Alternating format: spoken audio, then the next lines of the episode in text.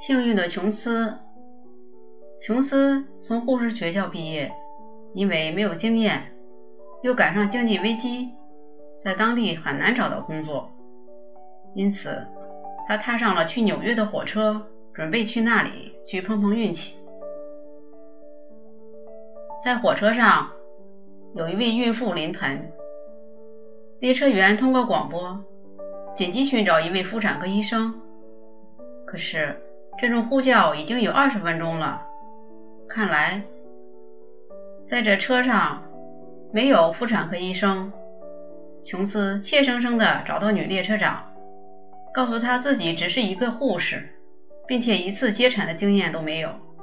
女列车长。郑重地对他说：“你虽然只是个护士，但在这趟列车上，你就是医生，就是专家。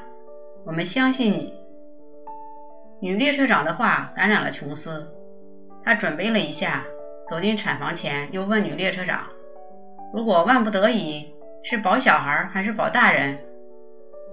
我们相信你。”女列车长说。琼斯明白了。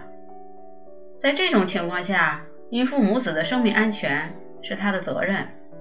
他坚定地走进产房，女列车长轻轻地安慰产妇说：“现在正有一名专家给她助产，请产妇安静下来，好好的配合。”产妇又有轻微的难产，正非常痛苦地尖叫着。这时的琼斯很镇定地指挥着产妇。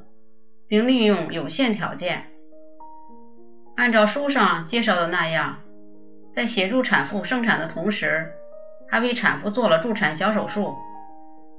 在琼斯的帮助下，孩子终于生了下来，产妇没什么事儿。可孩子没有什么动静，琼斯明白了，因为难产，羊水呛的孩子窒息了。这时。琼斯果断地抱起小孩，用嘴吸着孩子口腔里的脏物。几分钟过去了，婴儿的哭声宣告了母子都平安。车到了纽约，产妇的家人和医疗急救车已经等候在车站了。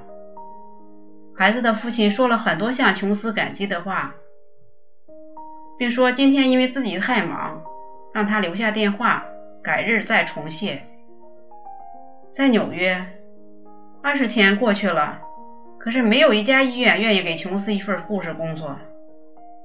就在琼斯很失望的时候，他突然接到一家大医院的电话，问他是否愿意去那里上班。这个及时雨简直让琼斯乐疯了。他第二天赶到那家医院。面对接待他的护士长，他忍不住好奇地问：“你们为什么会录用我？”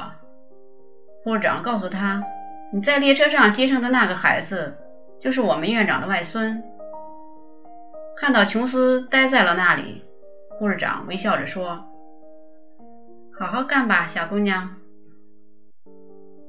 你的担当精神绝对能让你在我们的医院当一名出色的护士。”哈佛箴言：越是在关键的时候，